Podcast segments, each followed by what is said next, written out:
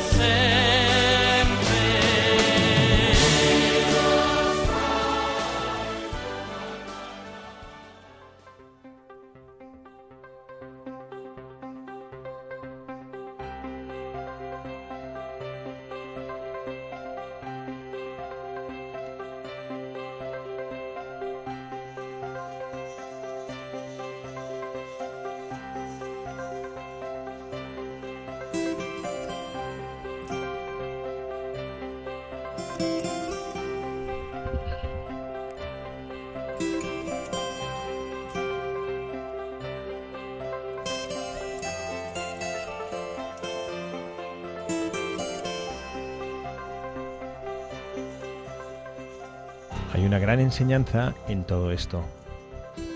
El punto de partida de la vida cristiana no está en el ser dignos. Con aquellos que se creían buenos, el Señor no pudo hacer mucho. Cuando nos consideramos mejores que los demás, es el principio del fin.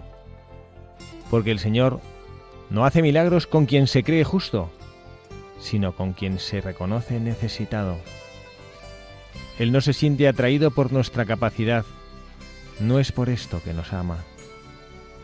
Él nos ama como somos y busca personas que no sean autosuficientes, sino que estén dispuestas a abrirle sus corazones. Pedro y Pablo eran así, transparentes ante Dios. Pedro se lo dijo a Jesús de inmediato, soy un pecador. Pablo escribió que él era el menor de los apóstoles, no digno de ser llamado apóstol. Mantuvieron durante su vida esta humildad hasta el final. Pedro crucificado boca abajo, porque no se consideraba digno de imitar a su Señor. Pablo, encariñado con su nombre que significa pequeño, y desapegado del que recibió cuando nació, Saúl, nombre del primer rey de su pueblo, comprendieron que la santidad no consiste en enaltecerse, sino en abajarse.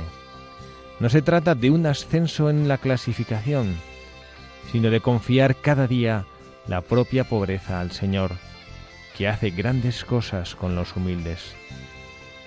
¿Cuál fue el secreto que los sostuvo en sus debilidades? El perdón del Señor.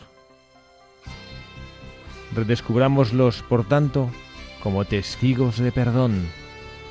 En sus caídas descubrieron el poder de la misericordia del Señor que los regeneró.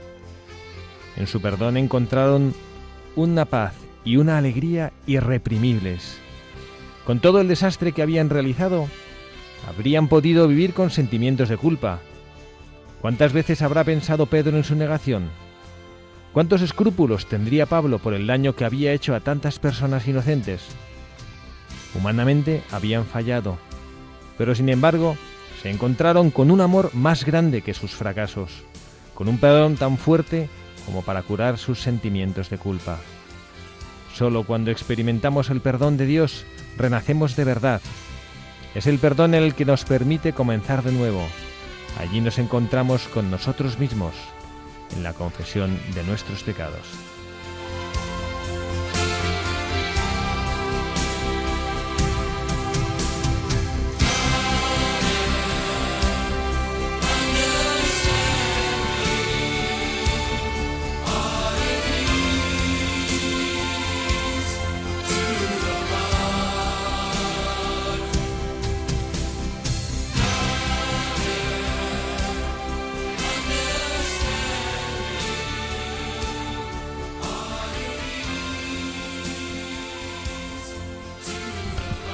Buenas tardes, queridos amigos, queridos oyentes de este programa eh, Buscadores de la Verdad.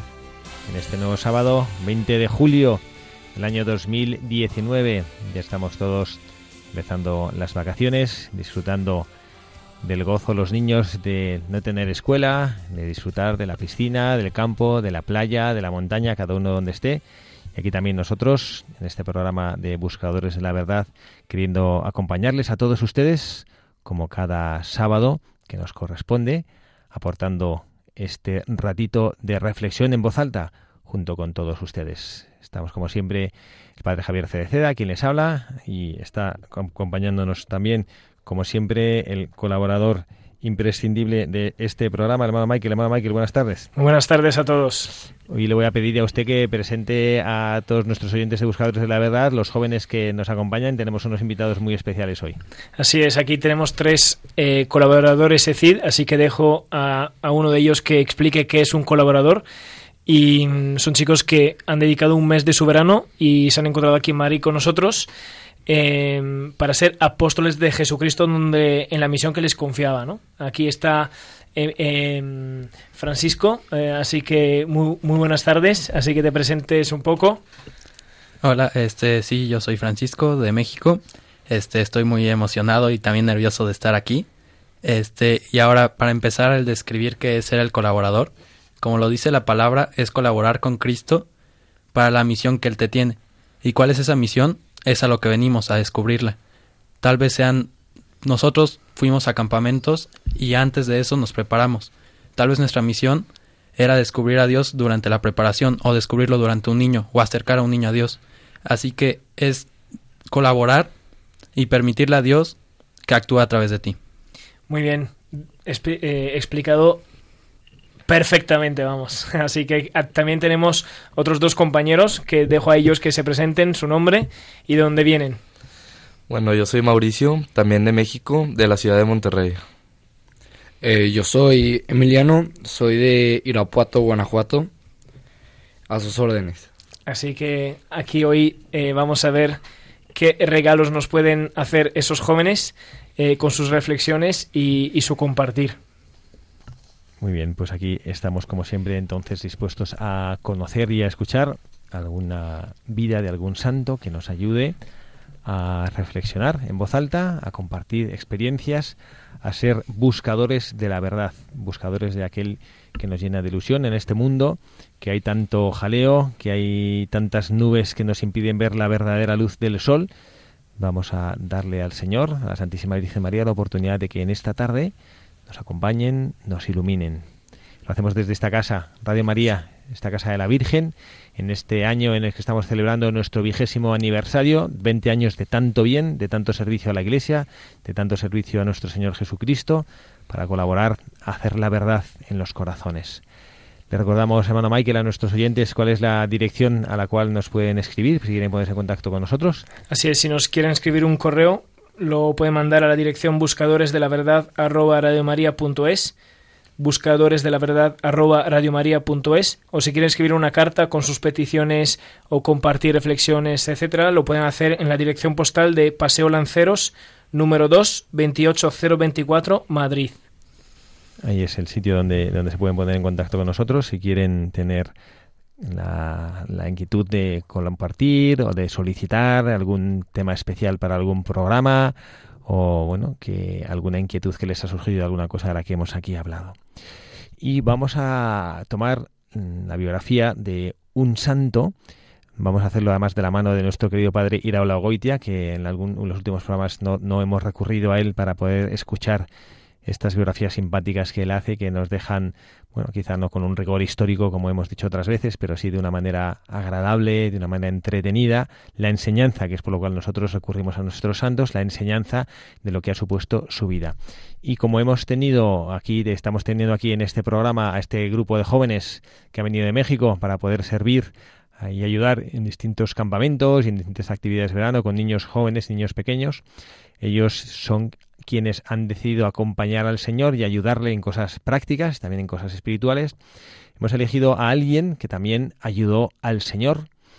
Eso dice la tradición, que es San Cristóbal, un santo muy querido, que la tradición dice muchas cosas de él y ahora vamos a escuchar lo que nuestro querido padre Iraola Goitia, con este gracejo particular que él tiene para hablarnos de las vidas de los santos, la enseñanza que, que nos quiere dejar sobre San Cristóbal.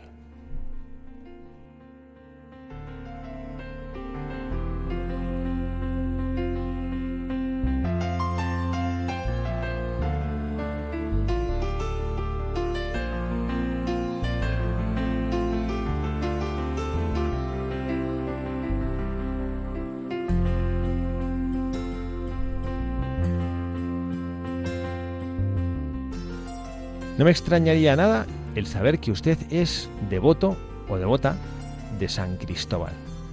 Cualquier automovilista de sentido común lo es. Y si no le tiene usted una devoción especial, por lo menos es muy probable que más de una vez, al comenzar un viaje, le haya rezado un Padre Nuestro con la invocación San Cristóbal, rogad por nosotros. Ahora bien, de lo que no estaría yo tan seguro es de que usted tenga ideas claras acerca de quién fue el glorioso San Cristóbal. Corren por ahí muchas afirmaciones acerca del santo, unas verdaderas, otras confusas, otras absolutamente disparatadas. Afirmaciones que corren por ahí acerca de San Cristóbal. A. Que era un gigante. Los relatos varían bastante en cuanto a su estatura. Unos le conceden siete pies, otros hasta cinco metros. Entre las muchas reliquias que se enseñan por ahí de San Cristóbal, hay quien relata haber visto una mandíbula del santo que pesaba 13 libras. B. Que se dedicaba a transportar personas al otro lado del río. C. Que tenía cabeza de perro y cuando se convirtió al cristianismo, milagrosamente, su cabeza se convirtió en cabeza humana. D. Que venció a una serpiente monstruosa que tenía aterrorizados a todos los habitantes de la comarca. E. Que todos los que ven por la mañana una imagen de San Cristóbal no morirán repentinamente en ese día. F. Que llevó a cuestas al niño Jesús a través del río y que el niño pesaba muchísimo y San Cristóbal apenas podía con él. Advertencia. No lea usted este artículo todo seguido. Lea usted primero la afirmación A. Piense a ver si usted está conforme con ella, según la idea que usted tenía formada de San Cristóbal. Y después lea la respuesta A para ver si ha acertado. Mientras lee la respuesta A, no lea de reojo la respuesta B, porque así cualquiera. Después haga lo mismo con la afirmación B, etc. Advertencia especial para las comunidades religiosas en las que se lea este libro en el refectorio. Hermana lectora, no lea su calidad todo este artículo seguidito. Lea primero la afirmación A, haga una pequeña pausa para que las madres y hermanas piensen un poco si será cierto o no lo que allí se dice del glorioso San Cristóbal, y luego pase a las respuestas y lea la respuesta A. Después lea su calidad de la misma manera la afirmación B y así con las demás. Que Dios se lo pague, hermana lectora. Calificación. Dos respuestas acertadas, tiene usted mucha idea. Tres respuestas acertadas, es usted un caso. Cuatro respuestas acertadas, sencillamente genial. Todas las respuestas acertadas, sabe usted de San Cristóbal muchísimo más de lo que sabe el mismo San Cristóbal. Respuestas correctas a, las afirmaciones acerca de San Cristóbal. A. Que era un gigante. Cierto, Claro que San Cristóbal fue un gigante, fue un santo en vida y luego dio su vida por Cristo en el martirio. Y a eso le llamo yo tener estatura. ¿Qué nos importa saber cuántos centímetros medía el santo? Esto, al único que le podía importar era al sastre de San Cristóbal. Por lo demás, a los santos se les mide por el alma, y aquí todos ellos son descomunales, y San Cristóbal también. Hace muy bien el pueblo cristiano en fabricar imágenes gigantes de San Cristóbal. Tiene razón, porque fue un gran tipo. Y lo mismo debiera hacer el pueblo cristiano con las imágenes de Santa María Goretti y Santa Teresita del Niño Jesús. También ellas fueron gigantescas, como todos los santos. Para que se vea la diferencia entre ellos y nosotros, que somos unos enanos birrias, insignificantes y canijos. B que se dedicaba a transportar personas al otro lado del río. Inexacto. Que no se me enfaden los del ramo del transporte, que tienen por patrono a nuestro santo. No les voy a dejar sin patrono. Al contrario, San Cristóbal fue un transportista y un conductor de primera. Lo único que, en lugar de transportar gente de una a otra orilla de un río, lo que hizo fue conducir rápida, prudente y habilísimamente a muchos del pecado a la salvación eterna. Transportó de Satanás a Cristo a pueblos enteros. Condujo de la maldad a la salvación a sus propios guardas, carceleros y verdugos. Nadie le desvió de su ruta. Fue el hombre de la amabilidad, de la cortesía y de la bondad, que son virtudes que cada vez están caracterizando más a sus protegidos, los hombres del volante. C. Que tenía cabeza de perro. Falso. San Cristóbal nunca tuvo cara de perro. Y las automovilistas que he conocido tampoco la tienen. San Cristóbal tuvo rostro y hechos apacibles y educados, y los automovilistas que yo he conocido también los tienen. San Cristóbal nunca ladró a los demás. Y si hay algún automovilista de esos que ladran desde la ventanilla a los demás, hay que reconocer que esos no son de la casta legítima de San Cristóbal. D. Que venció a una serpiente monstruosa. Cierto, por mucho que lo nieguen los historiadores críticos que siempre vienen diciendo que la serpiente de San Cristóbal, el dragón de San Jorge y todos esos monstruos son leyendas. Estos santos y todos los demás se las tuvieron que ver siempre con la gran serpiente y con el temible dragón, que es siempre el mismo, Satanás. ¿Es que esos señores historiadores no saben teología? ¿No saben que ya desde el principio del mundo los pobres seres humanos tenemos que luchar contra esa serpiente monstruosa? Cuando San Cristóbal convirtió a la fe a millares de paganos, ¿qué hizo sino libertarlos del poder de la monstruosa serpiente? E. Que todos los que ven por la mañana una imagen de San Cristóbal no morirán repentinamente en ese día. Falso y además supersticioso. No es mirar una imagen de San Cristóbal lo que salva.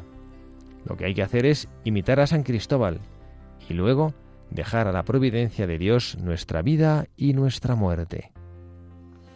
F, que llevó a cuestas al niño Jesús a través del río. Absolutamente cierto. Cristóbal llevó a Cristo consigo, no solamente a través de un río, sino durante toda su vida. Y no solamente San Cristóbal, tú y yo, y todos los hombres, mientras estamos en gracia de Dios, llevamos en nuestra alma al Padre, al Hijo y al Espíritu Santo. Lo que pasa es que nuestro santo lo hizo con mucho más garbo que nosotros. Por eso le llamaron Cristóbal, que quiere decir portador de Cristo. Dice la leyenda que el niño Jesús le pesó mucho a San Cristóbal. Eso ya no es tan cierto. Llevar a Cristo en nuestras almas durante toda nuestra vida no es una carga, sino un alivio y una profunda alegría. Ahí la leyenda de San Cristóbal ha estado un poco despistadilla. Es al revés. Cristo mismo nos ha dicho que vayamos a Él todos los que estamos agobiados por trabajos y cargas, que Él nos aliviará. Cristo no es carga. Él mismo nos ha dicho, mi yugo es suave y mi carga ligera. Y esto va también para vosotros, los automovilistas. Vuestro patrono, San Cristóbal, os invita a ser como Él, portadores de Cristo en vuestros vehículos, que vuestras rutas sean siempre las rutas del bien. Y sobre todo, portadores de Cristo en vuestras almas, porque vuestras almas valen mucho más que vuestros automóviles.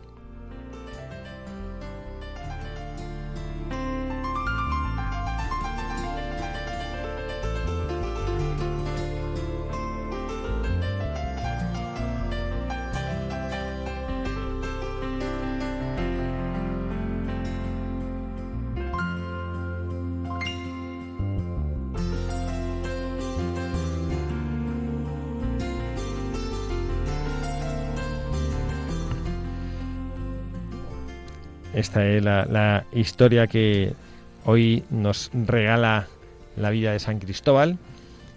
Una historia interesante. Yo no sé si en México existe esta tradición, jóvenes. ¿En México también se venera a San Cristóbal como patrón de los conductores o, no lo conocíais? No, yo la verdad no, no, no lo conocía. ¿Y qué os ha parecido la historia de San Cristóbal? A mí la verdad es que me gustó mucho porque es un hombre con amabilidad y cortesía y la bondad. Entonces, la verdad es que sí me gustó mucho y yo tampoco había escuchado de él. Pues nosotros normalmente lo que hacemos es mm, tomamos estas algunas anécdotas de, de, esta biografía que nos ha regalado San Cristóbal de su vida y tratamos de extraer los mensajes o tratamos de extraer las enseñanzas que nos puedan a nosotros servir, a nosotros aportar en nuestras vidas para poder ser como Él, auténticos buscadores de la verdad.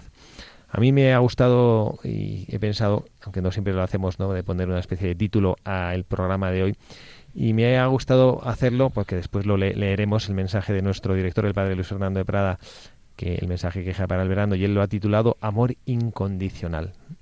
Y, yo creo que la vida de San Cristóbal también podría titularse así. El amor incondicional que él descubrió en Jesucristo y que él supo llevar en su corazón este amor incondicional. Y a mí me gustaría que habláramos en primer lugar y de esta enseñanza que nos deja San Cristóbal de lo que él hizo, que era fue testigo de vida, testigo de la vida de Cristo, testigo del amor de Cristo, sin cansarse nunca de anunciar, nunca de vivir en misión, nunca de estar en camino. Y bueno, hermano Michael, yo hablaba con usted hace pocas horas, ¿no? Y usted expresaba, bueno, cómo ha notado el cansancio del curso, el cansancio del trabajo de verano, ¿Qué experiencia comparte usted también con nosotros y nuestros oyentes de lo que significa ser testigo del amor de Dios a través del cansancio, del agotamiento? Sí, en esto eh, me vino una luz esta mañana cuando estuvimos con los colaboradores con un sacerdote de en Vallecas ayudándole en su parroquia y es un sacerdote que hace una grandísima labor y que muchas veces duerme muy pocas horas en la noche y tal, ¿no? Y él en la capilla al final nos decía estábamos todos cansados porque hacía muchísimo calor y, yo particularmente cansado por, el curso como usted comentaba, ¿no? Y, y él decía eh, como ojalá que nuestro cansancio em, sea cansancio de amor, ¿no? Eh, sea un cansancio causado por amar, ¿no? Y eso a mí me encantó y se me clavaron mucho esas palabras. Y ahora, una vez más, lo veo en San Cristóbal, que estamos hablando hoy, que dice que ha sido un hombre de amabilidad, de cortesía y de la bondad, eh, y, que eso son eh, virtudes eh, que caracterizan más a sus protegidos, los hombres del volante, ¿no? como que el guía de, nuestro, de nuestra vida es la medida en cuanto amamos a los demás, ¿no? Y, obviamente que esto cansa, porque no solamente es un cansancio físico, pero es un cansancio mental y es un cansancio también espiritual, ¿no? Y, pero es solo el amor que cambia. Una vez más, el, el, sacerdote esta mañana, cuando nos hablaba de esto, del cansancio de amor, nos decía, solo el amor es lo que cambia a las personas. Y él decía, no son los kilos de comida que regalo a las familias, no son los cursillos que monto, no son los campamentos, no es lo que yo hago, es lo que yo amo, ¿no? Y, y en la medida que amo, esto cambia el corazón de las personas, cambia las heridas, cambia y sana a las personas, sana las heridas que tienen, ¿no? Porque al final todo estamos buscando de ser amados, ¿no?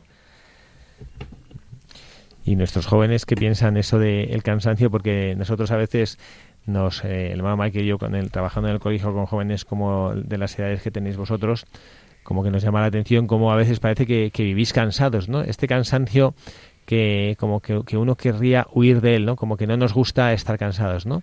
Como que parece que hay que estar eh, descansados, frescos, que el cansancio supusiera que estoy haciendo algo que, que no me agrada, ¿no? Vosotros pensáis en vuestra vida que, bueno, pues que este cansancio que estáis experimentando ahora durante estas semanas que estáis aquí tratando de acompañar a niños, así eh, pues escuchando y soportando las, las, las, cosas de los niños en los campamentos que son a veces muy pesados. ¿Cómo valoráis vosotros ese cansaros por Jesucristo? Pues yo creo que hay que verlo también del lado positivo, porque si estamos cansados, tal vez también puede ser porque estamos cansando, cansados de amar, también creo que significa que hemos trabajado y pues le hemos echado ganas y pues por eso estamos cansados y claro, o sea, casi todos los hombres somos hombres y nos cansamos, pero también lo, lo podemos ver del lado positivo y hacer un, sacrificio y seguir amando. Sí, y no sé si alguno quiere compartir también, eh, porque me consta que lo hemos compartido entre nosotros, eh, momentos de un, momento de cansancio particular que tú has experimentado en el campamento, eh, que es el momento de más de más prueba, digamos, y cómo lo has enfrentado, cómo has salido al paso a ese momento. Bueno, este en el campamento teníamos que cuidar niños y los niños a veces son insoportables, pero llegó un momento en el que sí llegué a desesperarme, a tal grado de que le encargué a, a otro monitor a mis niños y entré a la capilla y de la desesperación lloré. Y poquito después, una noche entre los monitores empezamos a compartir cómo, cómo nos sentíamos, cómo podíamos ayudarle más a los niños y eso me dio mucha fuerza. Entonces recuerdo que como dice, los que están cansados vengan a mí. Yo fui a él y él me dio la respuesta. Que esa vez fue esa plática entre monitores, la cual me dio mucho impulso para el resto del campamento. A mí, a mí, hablando de eso, yo os quiero compartir una frase que a nuestro colaborador, que normalmente viene aquí también a los programas, pero este día no, no ha podido estar, eh, de Jean-Pierre, hay una frase que a él le apasiona, que es de Santa Teresa, y decía, para un alma, toda mi alma, ¿no? Y, y, ahí es como, yo creo, una frase que puede resumir todo lo que hemos compartido ahora, ¿no? Que eh, eh, uno dice, uno puede pensar, ¿hasta qué punto tengo que cansarme y hasta qué punto tengo que entregarme? pues hasta que entregue toda mi alma al otro, ¿no? Y, esta es la medida, creo, de, del amor que cuesta porque implica mucho desprendimiento, ¿no? Y aparte de todo, yo creo que es una belleza en ese, en ese servicio del amor, es una belleza descubrirse a uno mismo incapaz de dar. Como lo que ustedes comentaban que decía don Gonzalo, ¿no? Ahí en Vallecas, cuando él sirve a la gente, ¿no? Que, que no es lo que él hace, ni siquiera es el amor que él procura poner, sino el amor que a través de lo que él hace eh, supone un revelar a Jesucristo. En la segunda carta mm, que San Pablo escribe a los Corintios habla de la propia fragilidad y me parece que es una experiencia bellísima la de cansarse. Me parece que las almas que están cansadas, y no, cuando digo esto no es pues el pobre que tiene cara de agotado, ¿eh? no, no me refiero a eso, ¿no? sino pues como ahora nos, nos compartíais ese testimonio precioso de sentirse agotado hasta casi las lágrimas porque no sabes lo que tienes que hacer, esa es la experiencia en la cual Jesucristo viene a tu encuentro. En el momento en el que tú te das cuenta, yo estoy tan cansado, estoy tan agotado, tengo tan pocas fuerzas, siento que vale tan poco lo que yo estoy haciendo, que a partir de ahora me doy cuenta que lo que yo pueda hacer viene de Jesucristo, no viene de mí, porque yo ya me he desfondado. Esto es como si, no sé, como si nosotros tuviéramos una cantimplora con agua para ir por el campo y por la montaña, están todos sedientos y yo me doy cuenta que, bueno pues que la cantimplora ya está vacía, ya he, gastado hasta la última gota y de repente alguien me la pide y yo se la doy pensando si es que no tiene agua y bebe y parece que se ha saciado. Y vuelve a beber otro y también parece que se ha saciado. Y uno dice pero de qué agua está bebiendo si mi cantimplora está vacía esto es un ejemplo un poco tonto no pero es como para, para entender que cuando tú ya no puedes poner nada tuyo pero te decides a servir al Señor, en ese momento es el, cuando el Señor actúa. Porque ya no puedes tú, ya no eres tú, ya no puedes decir es que esto es por mi fuerza, esto lo he hecho por mi habilidad, esto lo he hecho por lo inteligente que soy, esto lo he hecho por lo bien que sé hablar, esto lo he hecho por lo hábil que soy en, en solucionar. No, esto yo no pudiendo hacer nada más de agotamiento, Jesucristo actúa a través mío, porque no era yo el que lo hacía. Y, en esto efectivamente descubrimos que el Señor no nos abandona nunca. Creo que esta es otra, otra reflexión preciosa y que también nuestro, nuestro santo doy, San Cristóbal, este portador de Cristo, él supo descubrir en su vida y que le llenó muchísimo. Y es Cristo no se separa de ti. No hay nada ni nadie que te pueda separar del amor de Dios. Y esto llena el corazón de una paz, esto llena el corazón de una alegría de un entusiasmo y de una fuerza que hace que te conviertas en un santo, que es lo que le pasó a nuestro santo a nuestro querido San Cristóbal. Vamos a hacer eh, una pausa que hacemos jóvenes eh, en nuestros programas porque como que nos gusta reflexionar y hacer un poquito de oración sobre esta realidad que tenemos de que Jesucristo es un amor que del que nada ni nadie nos puede separar y después de, de escucharlo pues continuamos con nuestro programa reflexionando y, agradeciendo por tantas cosas que el Señor nos está concediendo.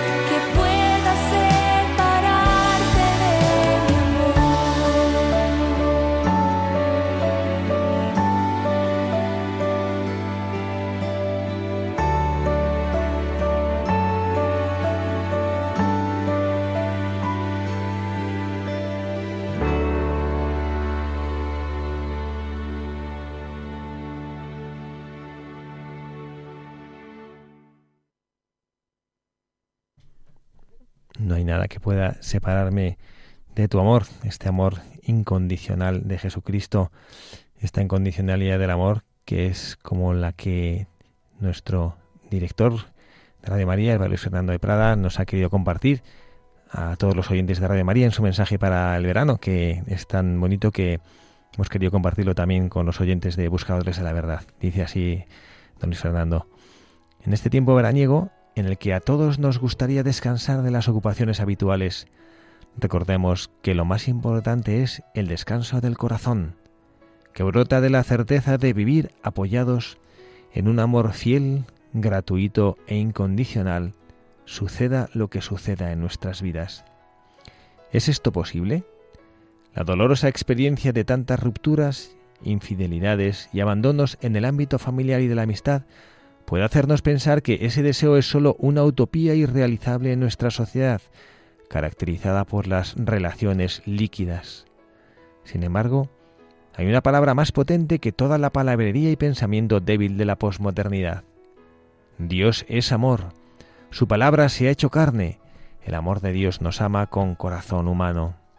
Sí, somos amados incondicionalmente y por encima de nuestros méritos por ese corazón al que hemos renovado nuestra consagración en el pasado mes de junio y que nunca dejará de latir por cada uno de nosotros, en verano o invierno, salud o enfermedad, días de bonanza o de tormenta.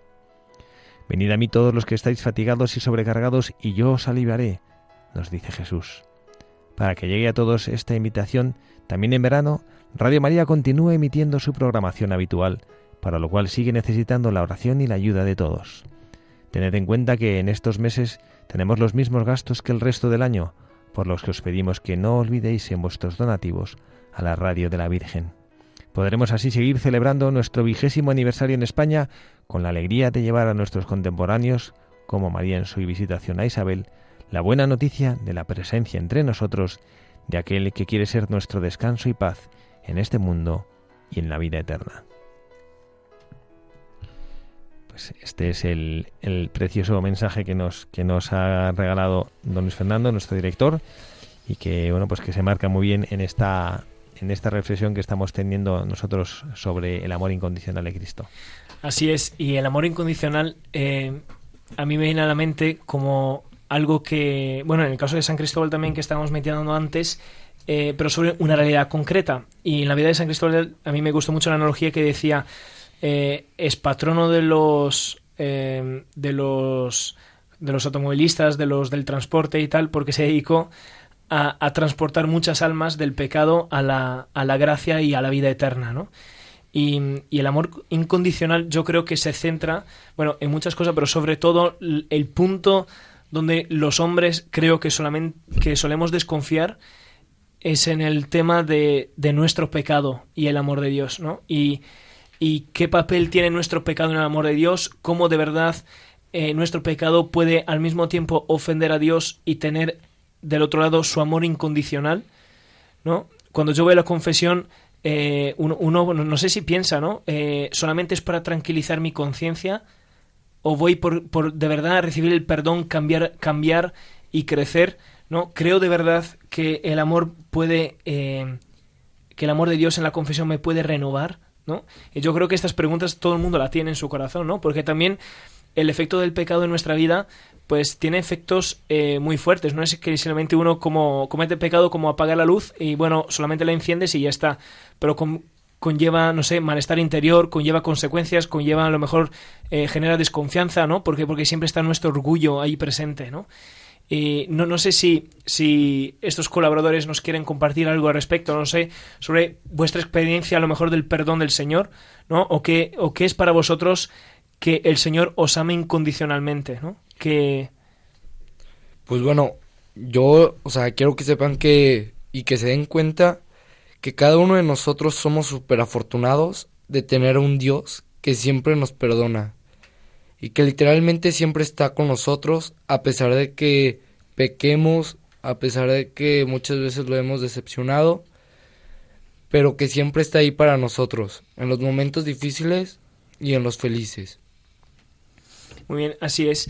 Y a mí aquí me, me llamó mucho la atención una, una, una meditación que estaba haciendo eh, esta mañana y, decía, eh, bueno, era una canción y decía, eh, lo único que tuvo atado a Jesucristo en la cruz ha sido su amor, ¿no? O sea, no ha sido porque tú eres un crack, no ha sido porque tú tienes muchas cualidades, no ha sido porque tú eres el Superman de la situación, ¿no? O el Tarzán de la situación, no, porque porque te ama y punto se acabó, ¿no? Y es lo que le tuvo atado con unos clavos en un madero, ¿no? No sé, Mau, ¿a ti esto qué, qué significa para ti? Que un Jesucristo se tuvo atado en una cruz eh, por amor a ti, ¿no? Y, y, a lo mejor experimentando tu fragilidad frente a eso. No, pues la verdad es que sí significa demasiado, porque como decía el hermano, eh, no, lo que lo tuvo atado no fue que seamos unos cracks, yo creo que algo muy importante que debemos de recordar todo es que el orgullo apaga el perdón. O sea, debemos de no ser orgullosos y quitar ese orgullo para pedirle perdón al Señor. Y una frase que me gustó mucho del mensaje del, director fue la de venid a mí todos los que estáis fastigados y sobrecargados y yo os aliviaré. Eso significa que el Señor busca que nosotros le pidamos perdón. Él quiere que le pidamos perdón. Bueno, este, más enfocado a la confesión, este, muchas veces solo vemos a la confesión como algo a lo que tienes que recurrir ya cuando has hecho algo muy grave. pero no es solo para eso, también en las faltas pequeñas que son los pecados veniales, que también se perdonan en misa, es muy bueno ir a confesarte por esos pecados, porque el sacerdote, por la gracia de Dios, como es un medio, te puede dar un consejo que te puede ayudar mucho en la vida. Por ejemplo, yo en el campamento, en una actividad en la cual se te proponían confesarte al final de esa actividad, este, yo me decidí confesar de pecados veniales o que considero que eran pecados veniales. Y le comenté al sacerdote que mi pecado era enojarme con los niños y pues, no quererlos. Y lo que me dijo me gustó mucho que pensara en los políticos, en las ideologías que hacen, sus planes y todo, que nunca han podido cambiar el mundo, no de verdad. Y que es porque no se basan en el amor. Y una vez que se basan en el amor, pueden cambiar el mundo. Y todo eso porque decidí quitarme el orgullo, como dijo Mao, y pedir perdón. Y ya después de eso, por medio de su gracia, me dio un gran consejo para seguir adelante. Muy bien, muchas gracias. Yo creo que antes en el coche estábamos hablando quién de los colaboradores era, era nuestro preferido. Yo creo que después de esta afirmación de Mau que dice el orgullo apaga el perdón, pues se lleva el premio, ¿no? Eh, qué increíble es es una frase que tiene mucha profundidad, creo yo, ¿no? Que el orgullo apaga el perdón. Eh, y cuánto cierto es, ¿no? Muchas veces cuando caemos y cuando metemos la pata, eh, no sé a vosotros jóvenes si os pasa, ¿no? Pero eh, que uno piensa de, decir, no, ¿cómo, ¿cómo ha podido ser? Si he tenido una experiencia de Cristo fuerte en mi vida, ¿cómo ha podido ser que estoy dedicando un mes a mi Señor y, y a lo mejor le he dado la espalda en eso, ¿no? y yo os pregunto, ¿acaso el Señor os llama por vuestras cualidades?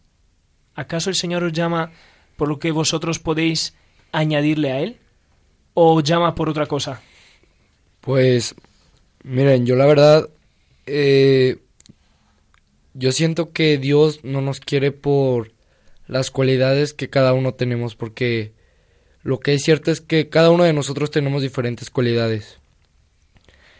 Lo que Dios busca en verdad es ser transparentes con Él, ser tú mismo a pesar de que tengamos mil defectos, porque sí, todos somos humanos, todos caemos, pero siempre con la mano de Él salimos adelante.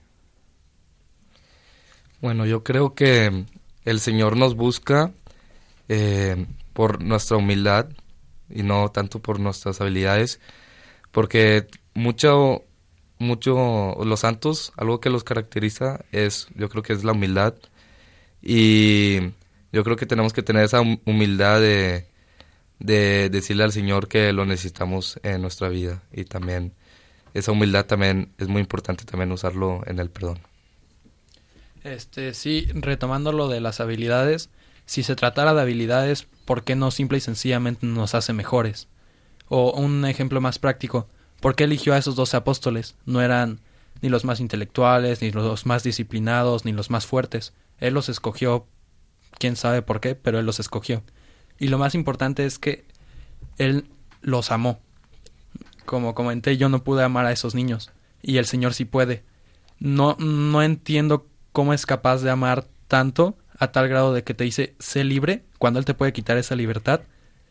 Y esa libertad muchas veces lo lleva a ofenderlo pero aún así Él está dispuesto a dejarte esa libertad y de que tú lo escojas a Él. Así es, yo creo que esto lo resume muy bien el Papa Francisco, ¿no? Lo que decía en, en, nuestra editorial que acabamos de leer al inicio del programa, que decía em, el Señor con los que se creían buenos no pudo hacer mucho, ¿no? ¿Por qué? Porque justo el orgullo apaga el perdón, ¿no? El orgullo apaga que el Señor actúe en tu interior. ¿No? Eh, ¿Qué hace el orgullo? ¿Qué hace con los que se creen buenos, no? No sé, podemos decir, bueno, yo soy hermano religioso porque porque yo, hombre, he sido generoso con el Señor, ¿no? Yo soy colaborador o yo soy eh, padre de familia, hombre, eh, yo eh, trabajo para mis hijos y, y como el Señor no me puede creer. Claro, si tú lo haces con amor, sí, pero con los que creían buenos el Señor no pudo hacer mucho, ¿no? y, dice también el Evangelio que se fue a otra ciudad, ¿no? Va a otra ciudad a predicar, ¿por qué? Porque el, el corazón se acoraza. ¿Y cuando el, Señor puede hacer cosas grandes? Cuando tú le abres tu corazón, ¿no? Eh, ¿Vosotros cómo pensáis que podéis abrir vuestro corazón al Señor, no? Porque esto de abrir el corazón, de amar y tal, es muy bonito y muy celestial decirlo, ¿no? Pero en lo concreto, ¿cómo lo podemos llevar a nuestra vida, no? ¿Cómo tú puedes abrir tu corazón? Un ejemplo. Pues, o sea, como yo, yo creo que es confesándome y con la oración. Ahí es donde más abro mi corazón. Y quiero que sepan que mediante tu horas pueden haber demasiadas tentaciones. Pero siempre y cuando cuando estés cerca de Dios, pues simplemente estás más cerca cada vez de Él. Bueno, eh, yo creo que una manera muy importante para abrir nuestro corazón al Señor es que el perdón nos permite comenzar de nuevo, ¿no? Entonces, si eh, tal vez alguno de ustedes tenga, no tenga una relación tan de cerca con el Señor, yo los invito a que le pidan perdón y así pueden comenzar de nuevo y abrir el corazón al Señor. Este, sí, para abrir el corazón, como dijo Pablo, yo creo que es la oración. Y muchas veces la oración este, lleva a que Dios actúe. Y muchas veces Dios actúa de una manera de la cual no te gusta, de la cual te pone a prueba. Y ahí es cuando puedes decidir si abrir tu corazón o culpar a Dios. Entonces yo creo que no les puedo poner un ejemplo práctico porque yo no soy capaz de abrir mi corazón sin Dios, sin que Él me ayude. Pero si yo pongo, aunque sea poquito tiempo en la oración, y luego poquita coherencia con lo que le pido, que por ejemplo puede ser amarlo sobre todas las cosas, este, así puedo conseguir abrir mi corazón. Muy bien, y yo he soñado también a cosas concretas que es muy cierto lo que vosotros decís, porque si no empieza desde ahí, pues el corazón jamás se abre, ¿no? Y, pero también tener en cuenta que el corazón tiene una manilla, o sea, un, el cerrojo está por dentro, es decir, el Señor espera fuera de tu corazón, solamente tú lo puedes abrir, ¿no? Y muchas veces para abrir el corazón también hace falta cosas concretas, por ejemplo, eh, está muy bien rezar, ¿no? Y está muy bien eh, confesar los pecados, porque esto es esencial, pero si luego tú a tu hermano, eh, a lo mejor al hermano no el que te cae bien y con el cual eh, pasas un buenísimo rato, pero a lo mejor con el hermano que es más pesado que un ladrillo o te cae mal, no eres capaz de pasar un rato con él, ahí también es abrir el corazón, ¿no? Abrir el corazón porque a lo mejor a través de esta persona Dios te va hablando, ¿no? A mí me encantaba una frase que decía que eh, a través de nuestros actos de caridad, y esto don Gonzalo también nos lo ha recordado el día de hoy, cuando hemos ido ahí a misionar, eh, que a través de tus actos de amor que tú hagas a los demás, es Dios, se, se, dislumbra el rostro de Dios a través de tus actos, ¿no? No eres tú, o sea, no eres eh, el don Gonzalo que reparte tal, es Dios que a través de ti hace, ¿no? En la medida que tú te dejes actuar, ¿no? Pues efectivamente, este, este ser testigo del perdón que hacían nuestros, que han hecho nuestros santos a lo largo de toda la historia, es lo que finalmente cambia la vida. Papa Francisco, con esa capacidad magistral que tiene de sintetizar en pocas palabras ideas muy profundas, así lo dice. Dice que cuando los apóstoles experimentaron el perdón del Señor, fueron testigos de una nueva vida. Lo que se abre ante tus ojos cuando aceptas este perdón de Dios, cuando abres tu corazón y permites que entren es como cuando alguien, no sé, si tuvieras tu casa sucia y de repente llega una persona y te dice, mira, yo gratis te limpio lo que quieras y además no voy a romper nada y voy a dejar todo. Qué absurdo sería que dijéramos, bueno, entra en todas partes menos en este cuarto, que es que está tan sucio que me da vergüenza. ¿Qué más te da? Si este gran limpiador ni te va a reprochar nada, ni te va a echar nada en cara, ni te va a cobrar por limpiarte, ni va a contar a nadie la suciedad que tenías en tu corazón o en tu casa, ¿no? Pues esta es la grandeza que nosotros estamos llamados y que cuando somos capaces de descubrirla, visualizamos, vislumbramos una nueva vida. Esto los sacerdotes tenemos el privilegio desde el, el, confesionario cuando, cuando nos damos cuenta de cómo Dios toca y cómo cambia los corazones. Como personas, y esto te das cuenta que no eres tú, que es Jesucristo el que ha actuado y ha liberado del pecado, de la esclavitud del pecado, que muchas veces es una esclavitud peor porque la aceptamos. Hay veces que uno tiene una esclavitud, tiene un vicio tiene un defecto y ha aprendido a convivir con él. Y entonces no se libra y es un esclavo todavía peor.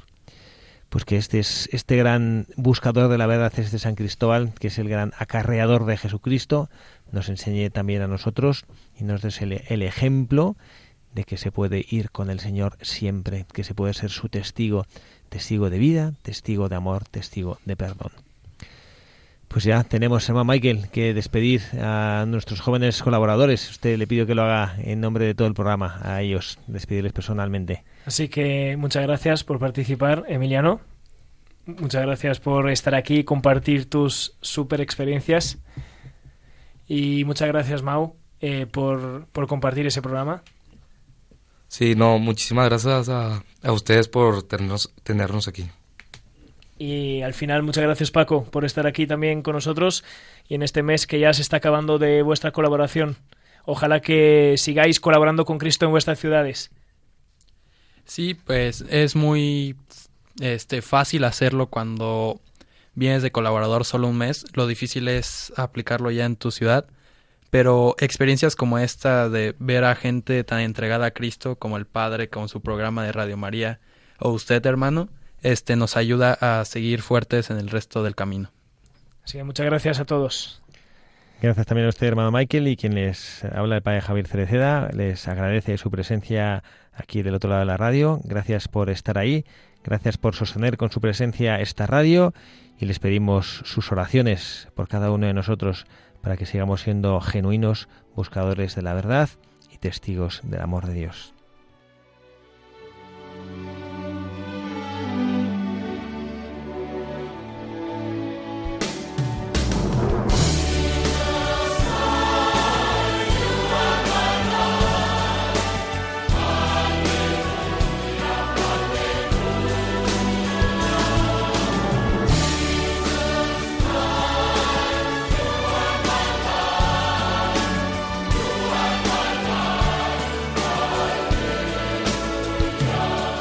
han escuchado Buscadores de la Verdad